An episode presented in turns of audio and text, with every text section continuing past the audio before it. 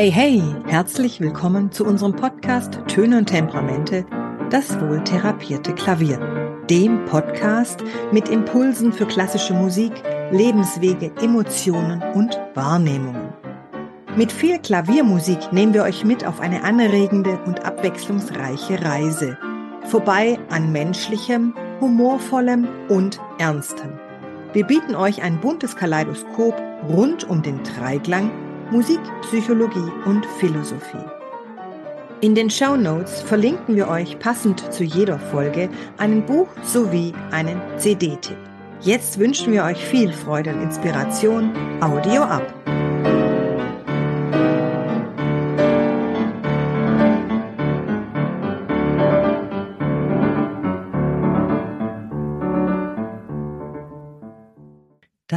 Das Kaffeewasser kocht, das Kaffeewasser kocht. Ups, bereits im Audio. Seit dem 17. Jahrhundert war in Europa das Kaffeetrinken so sehr Mode geworden, dass sich überall Kaffeehäuser auftaten.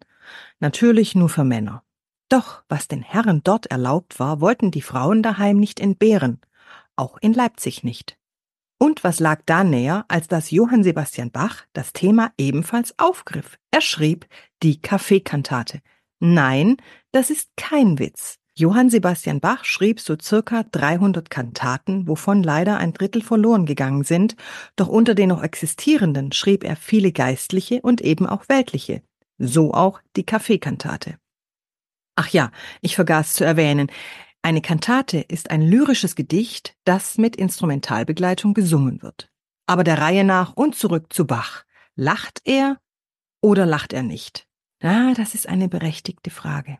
Er lacht nicht. Johann Sebastian Bach lacht eigentlich nie auf Bildern. Er lächelt nicht einmal und wahrscheinlich hat er selbst vor dem Maler noch sein Lächeln versteckt. Naja, im Leben des Johann Sebastian Bach gab's ja auch eigentlich nicht viel zu lachen. Wenig äußeren Glanz, viel Arbeit, tägliche Sorge um seine große Familie und manch Ärger mit der Obrigkeit, die nicht immer Verständnis für seine große Kunst aufbrachte. Es war durchaus nicht ungewöhnlich, dass Johann Sebastian Bach mit einer zusammengewürfelten Schar von Stadtpfeifern, das waren städtische Angestellte, die auf Feiern und Festen spielten, und musizierenden Studenten sowie ein paar Schülern der Thomasschule seine großen Chor- und Orchesterwerke aufführen musste. Das trieb ihn oft zur Verzweiflung. Was wir heute an Musik mit großem Orchester und großen Musikern hören können, davon konnte der, der sie geschrieben hat, vor circa 300 Jahren nur träumen. Die Leipziger verstanden ihren Thomas Kantor nicht, den bescheidenen und pflichtbewussten Mann im dunklen Rock, der zuweilen auch sehr streitbar sein konnte. Sie hätten damals lieber einen gewissen Herrn Georg Philipp Telemann für dieses Amt gewählt, wenn dieser nur gewollt und gekonnt hätte. Und vom Rat der Stadt hörte man tatsächlich die Worte, dass man sich mit Johann Sebastian Bach eben mit einem mittleren begnügen müsse. Seine Jugendzeit hat Bach mehr auf Landstraßen als in Studierstuben verbracht. Wie ein fahrender Gesell ist er, selbst ein Kind eines Stadtpfeifers aus einer alten Musikerfamilie, von Meister zu Meister gewandert. Da hat er sich geholt, was er zu seiner Kunst brauchte. Er hat gelernt, gehorcht, nächtelang Noten geschrieben und so seine eigenen musikalischen Erfahrungen gemacht. Früh musste er sein Leben selbst in die Hand nehmen, als die Eltern starben. Und auf die Frage, wem sie nun eigentlich zu verdanken sei, diese Musik, die wir heute noch immer wie ein Wunder empfinden, hätte dieser Bub aus Eisenach wahrscheinlich nur eine Antwort gewusst. Dem lieben Gott. Gleichzeitig würde einem selbst der leibhaftige Johann Sebastian Bach vermutlich nicht erklären können, warum seine Musik so unsterblich zu sein scheint.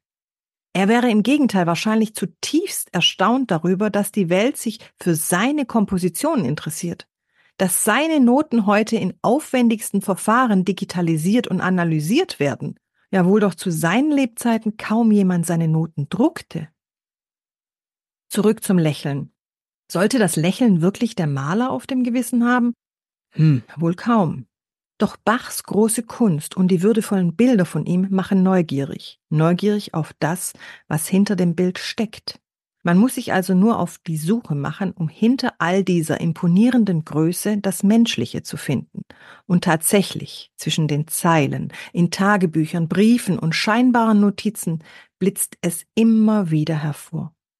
Dort kann man ihn deutlich erkennen, den Vater von vielen Kindern, der ihnen nach dem Gottesdienst in der Kirche Geschichten erzählte und kleine Musikstücke für sie erfindet. Den Lehrer, der höchstpersönlich seinen begabten Nachwuchs unterrichtet den hochfürstlichen Kapellmeister, der seiner Ehefrau Anna Magdalena zur Hochzeit ein Buch mit leeren Seiten schenkt, um diese später mit Liebesliedern und einem bunten Strauß fröhlicher Tänze zu füllen.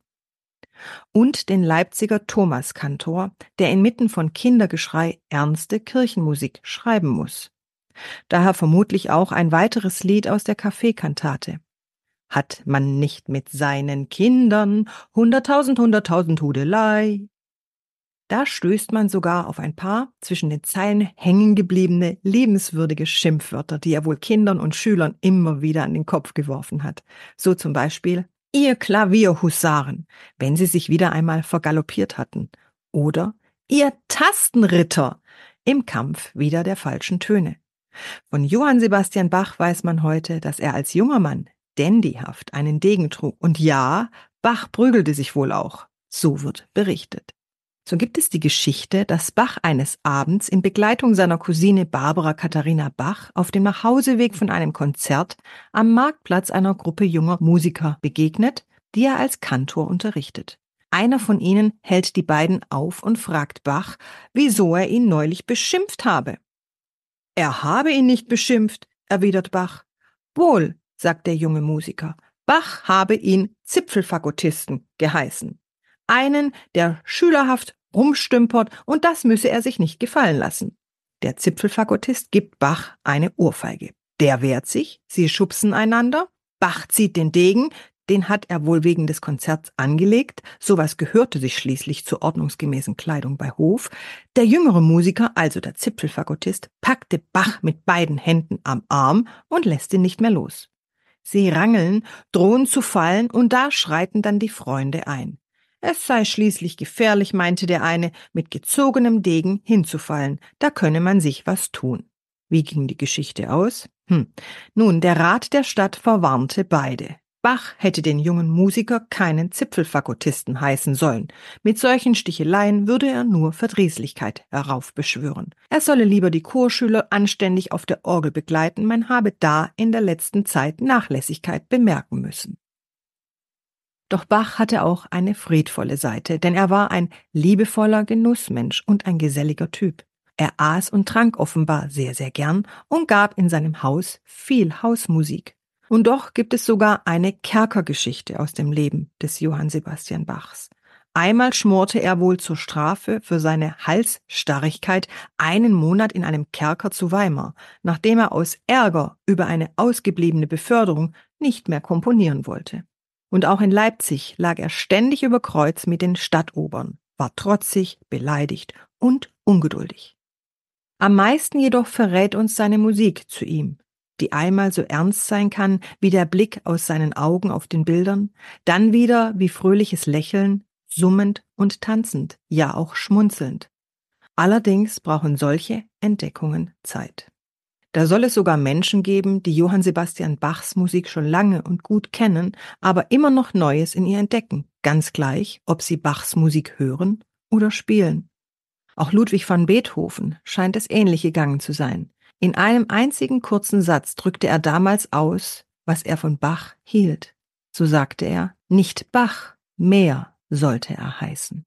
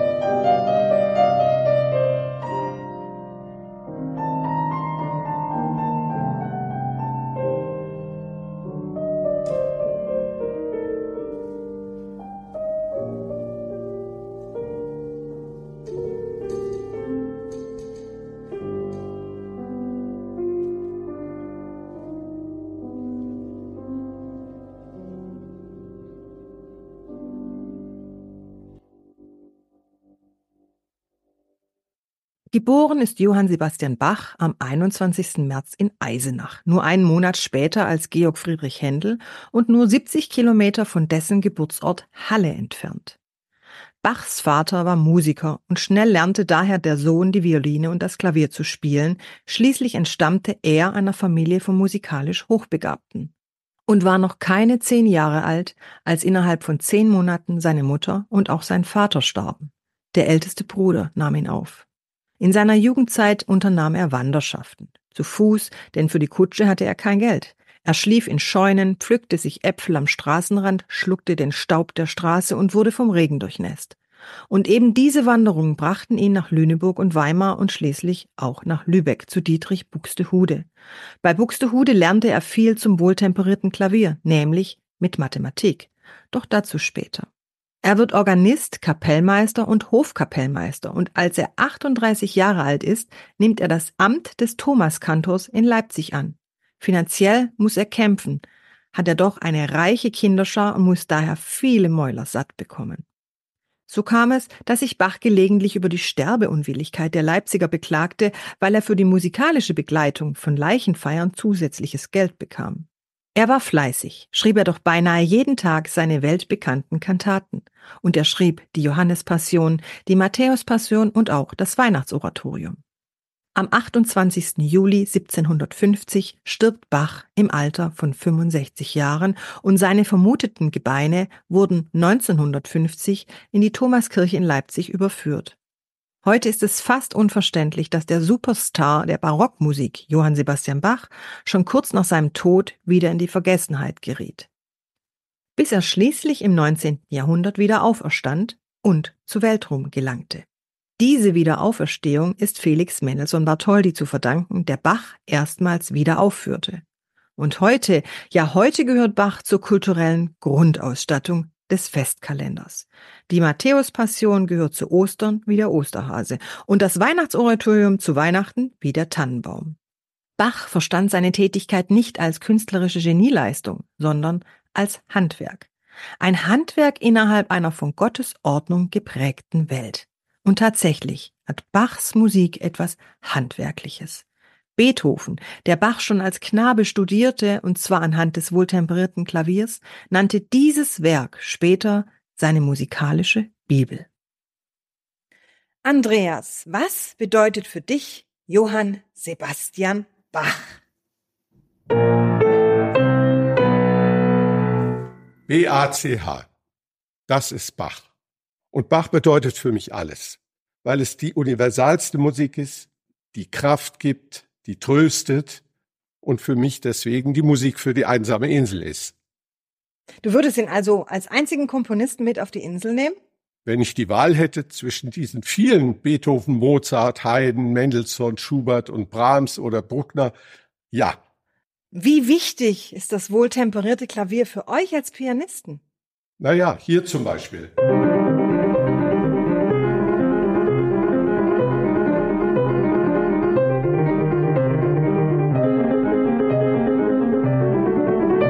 So weiter. Das ist eine Spielübung für beide Hände in gleicher Weise, so dass keine Hand unterbelichtet bleibt. Das ist eine wunderbare Etüde. Es gibt Stücke, die sind wunderbar. Licht, farbig, hier zum Beispiel das Präludium Nummer drei.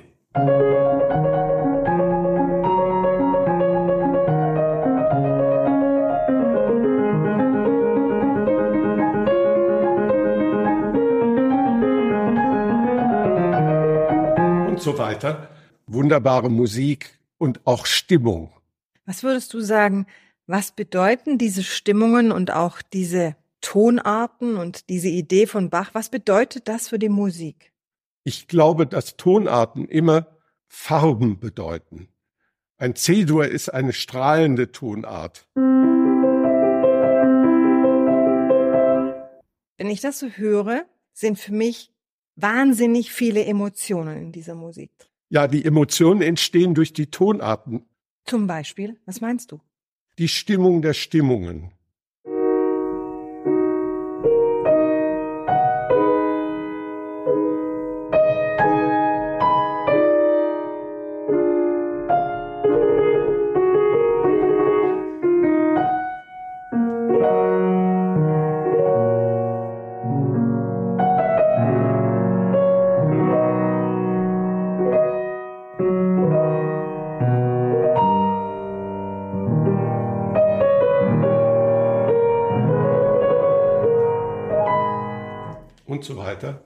Bekannteste Präludium Nummer 1.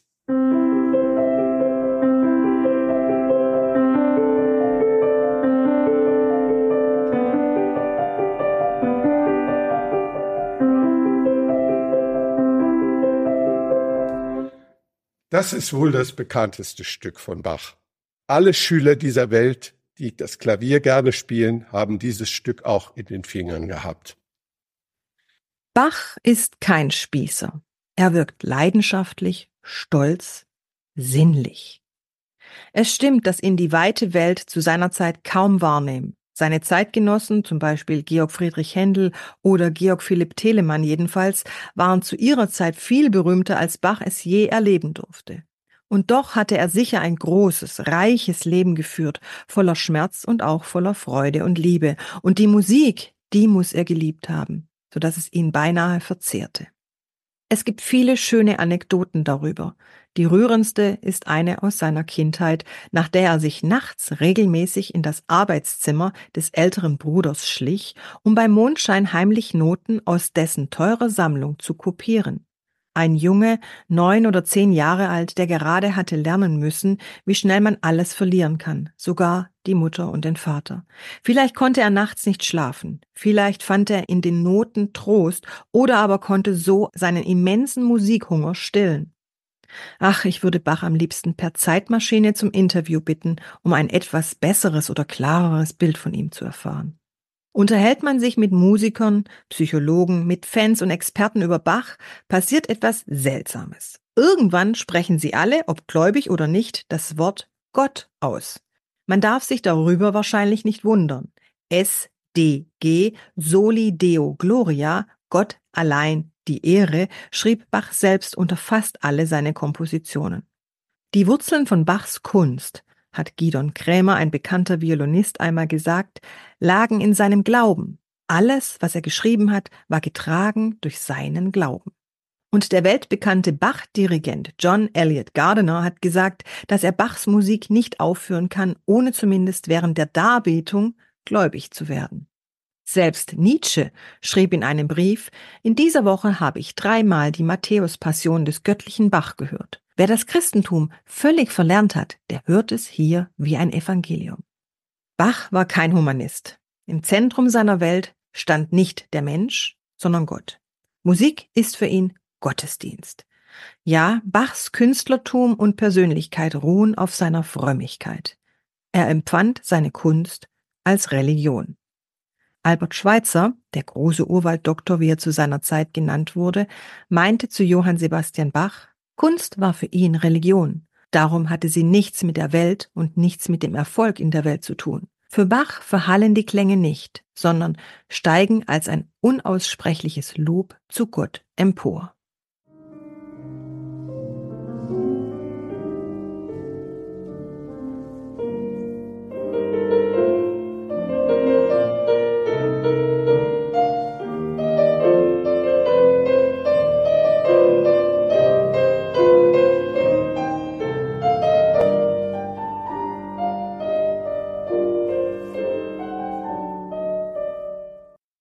Es ist keine einfache Aufgabe, die Entstehungsgeschichte zu Johann Sebastian Bachs wohltemperierten Klavier zu erzählen. Denn die Überlegungen, die dem wohltemperierten Klavier zugrunde liegen, sind kompliziert. Es ist nämlich so, die Musik folgt akustisch und mathematischen Gesetzen. Gesetzen von Schwingungsverhältnissen und Obertönen. Und zu Bachs Zeiten konnten Tasteninstrumente eben nicht in allen Tonarten spielen. Als Tonart bezeichnet man die Bestimmung des Tongeschlechts als Dur und Moll auf einer bestimmten Tonstufe. Auf jeden Fall ist das wohltemperierte Klavier ein Abenteuer durch alle Tonarten in Dur und Moll. Das war zu Zeiten Bachs durchaus sehr verwegen. Denn zu seinen Zeiten waren nicht alle Tonarten gebräuchlich, weil manche aufgrund der vorherrschenden Stimmungen der Instrumente unsauber klangen. Man versuchte diese Unreinheiten auszugleichen, zu temperieren. Der Name wohl temperiert meint also Stimmung. Ein neues System der Stimmung oder eben Temperatur von Tasteninstrumenten. Aus dem Lateinischen bedeutet temperare so viel wie richtig bemessen, Harmonien und Wohlklang. Diese temperierte Stimmung setzt sich im Lauf der Jahrhunderte allgemein durch und ist auch heute noch aktuell. Nun war es also möglich, in allen 24 Tonarten zu musizieren. Und den vorläufigen Höhepunkt der Musik für Tasteninstrumente bildete Bachs erste Sammlung von 24 Präludien und Fugen des wohltemperierten Klaviers.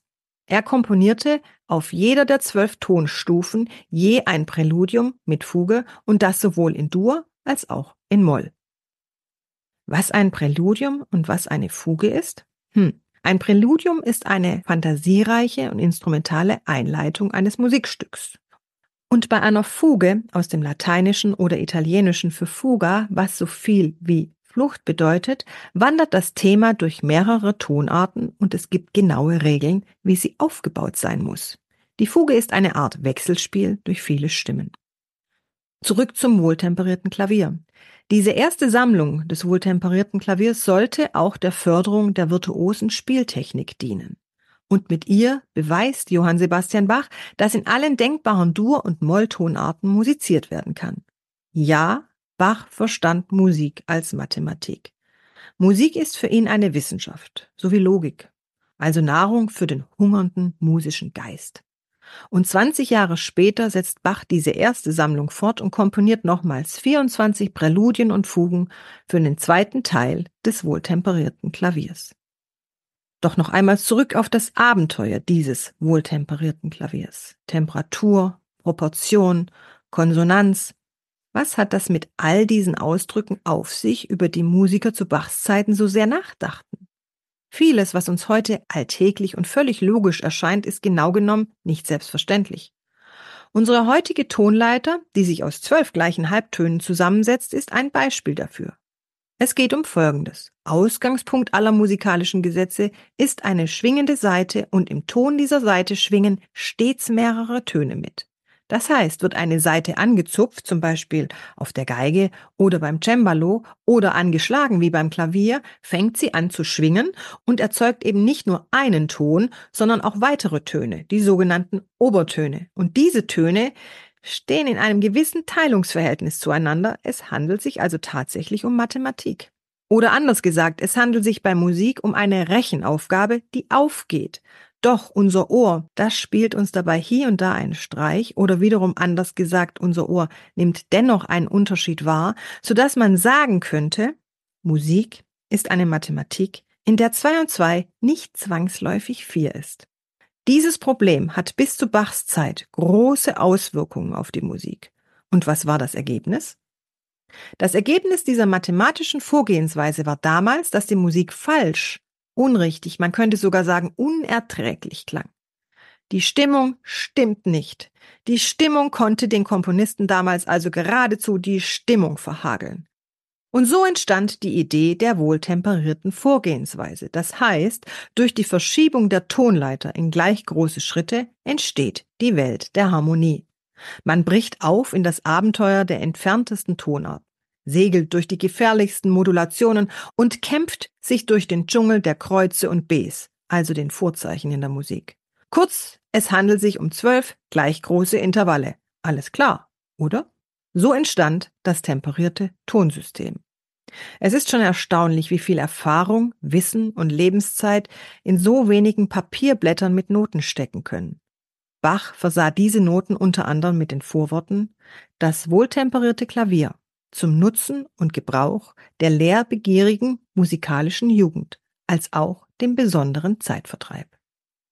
Mit wohltemperierten Grüßen bis zu unserer nächsten Folge.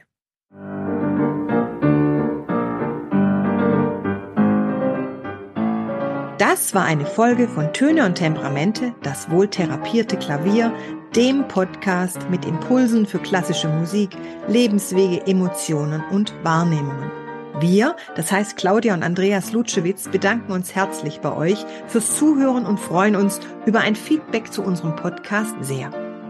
Und bitte stellt uns Fragen zum Podcast und schenkt uns eure Ideen zu musikalischen Themen oder Interviewpartnern, die euch interessieren.